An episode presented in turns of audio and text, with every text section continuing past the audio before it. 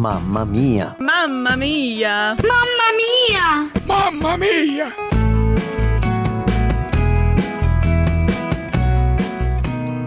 Meu nome é Thaís, eu sou de São Paulo, membro da Primeira Igreja Batista em Jardim das Embuias. Sou designer gráfico e sirvo no Ministério de Comunicação. Sou casada com o Felipe e mamãe do Gabriel, que tem seis meses. A maternidade veio esticar e transformar o meu coração. Eu sou uma pessoa bastante organizada, ansiosa e controladora. E me vi diante de um mundo totalmente imprevisível.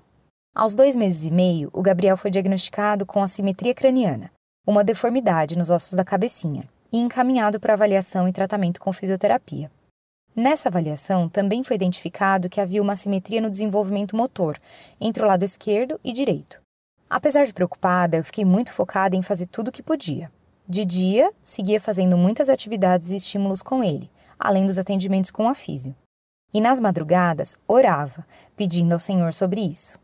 Infelizmente, a assimetria do crânio não conseguiu ser revertida de forma satisfatória com a fisioterapia, e acabamos encaminhados para o tratamento com órtese, um capacetinho, pelo qual tanto orei que fôssemos poupados dele precisar usar.